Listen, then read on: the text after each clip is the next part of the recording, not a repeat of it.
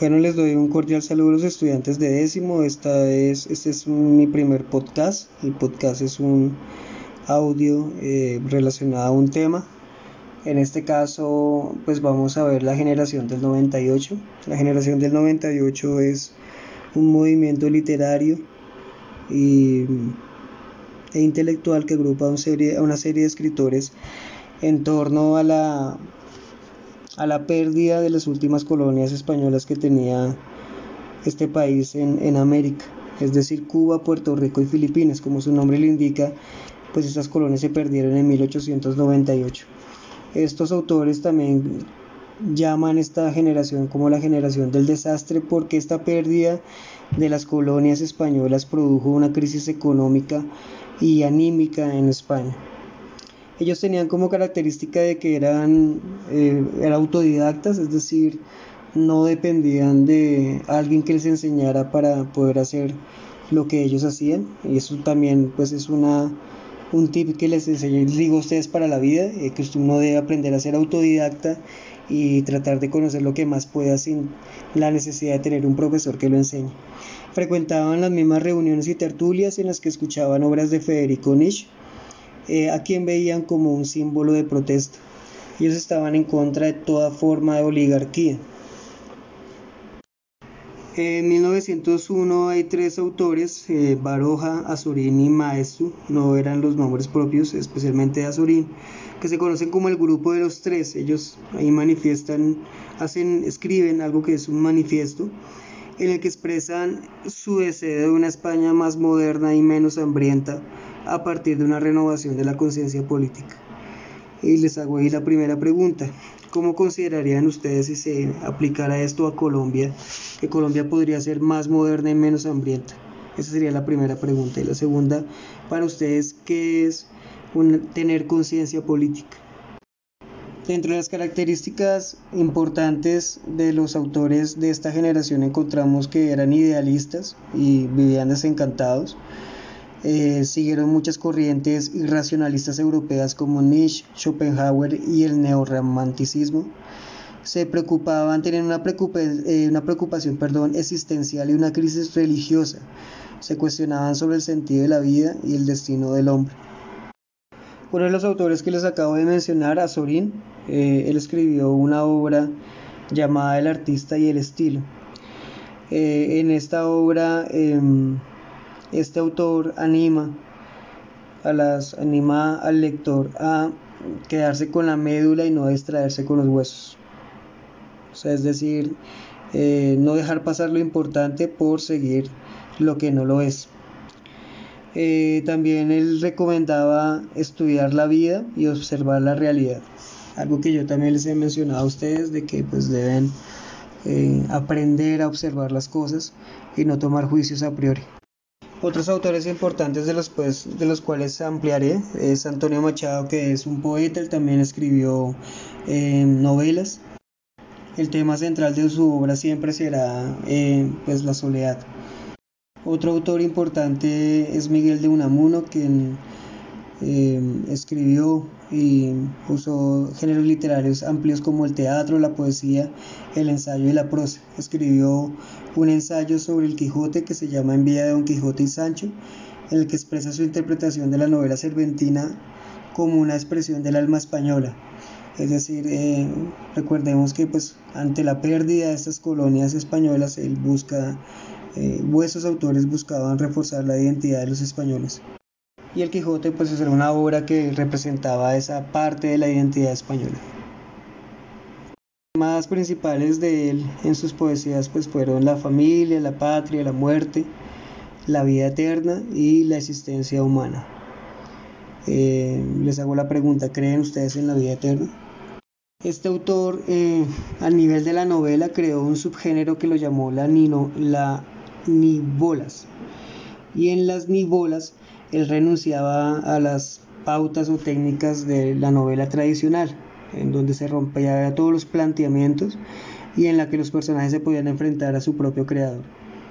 Una novela, eh, una de sus novelas más importantes es Niebla, en 1914, donde él expone su filosofía de la vida. Em, el sentimiento trágico no consiste en morirse de cualquier modo, sino en luchar todo el tiempo, persistir a partir, a pesar de la muerte, en el deseo de ser más que hombres. Y pues quería preguntarles a ustedes qué opinan frente a esto que acabo de decir, ¿no? De que el sentimiento trágico no consistía para este hombre en morirse de cualquier modo, sino en luchar todo el tiempo. Para ustedes, ¿cuál sería un sentimiento trágico del ser humano? Para él era eso, pero para ustedes si les dijera a ustedes qué les inspira o qué les hace pensar a ustedes el, las palabras sentimiento trágico, ¿cuál sería el sentimiento trágico de la humanidad que podrían escribir sobre eso? En cuanto a géneros literarios, eh, pues la novela también tiene un lugar importante en esta generación. Tenemos al autor eh, Pío Baroja, ¿no? Pío Baroja tenía una visión muy particular de hacer novela. Para él, eh, pues la novela no debe tener nada excepcional, ni extraordinario, ni trascendental. Y eh, dice que la novela, pues, no está sujeta al gusto de los jóvenes. Consideraba esta, este género como un género multiforme, eh, proteico, es decir, que cambia de forma en fermentación. Ahora bien, ustedes que entenderían como que él se refería a este género de la novela como un género en fermentación. Un aporte importante de, este autor es que él rechazaba el, el comunismo, el socialismo y la democracia. De hecho, llegó a plantear la necesidad de formar un partido rebelde que se llamara la dictadura de la inteligencia. Es decir, que él creía que todos estos tres eh, formas de, organización política no cumplían con eso que él llamaba la dictadura de la inteligencia. Eh, en cuanto al ensayo tenemos al autor José Ortega y Gasset, eh, pues fue un filósofo, periodista y crítico literario. es famoso por un ensayo que se llama La rebelión de las masas. De hecho, deben hacer ustedes una ficha de lectura sobre este uno de los capítulos de este ensayo. Tiene 17 capítulos, pueden escoger un capítulo de esos 17 eh, sin que se vayan a copiar y hacen una ficha de lectura sobre él. Pues como ustedes van a encontrar ahí, eh, para él las masas representan un momento angustiante de nuestra cultura. Él dice que las masas están acostumbradas a ser manipuladas, a los deportes masivos, a las diversiones ligeras, menos a leer una novela o una obra filosófica. Es algo que pienso que estamos viviendo actualmente en esta sociedad moderna. Entonces, pues ahí ustedes van a tener la oportunidad de conocer un poco eh, el punto de vista de este autor sobre esto que él llama las masas. Tiene otro ensayo que se llama La deshumanización del arte, eh, en el que él dice que una pintura y una novela ya no representan al hombre ni su mundo sentimental, que ya las novelas no tienen argumentos, solamente nacen del caos, de la falta de sentido, de la ausencia de personajes y argumentos. Y también quería pues preguntar en esta parte a, los estudiantes que hayan leído alguna novela moderna, si están de acuerdo con esto, con esto que menciona este autor, pues él lo escribe a principios del siglo XX.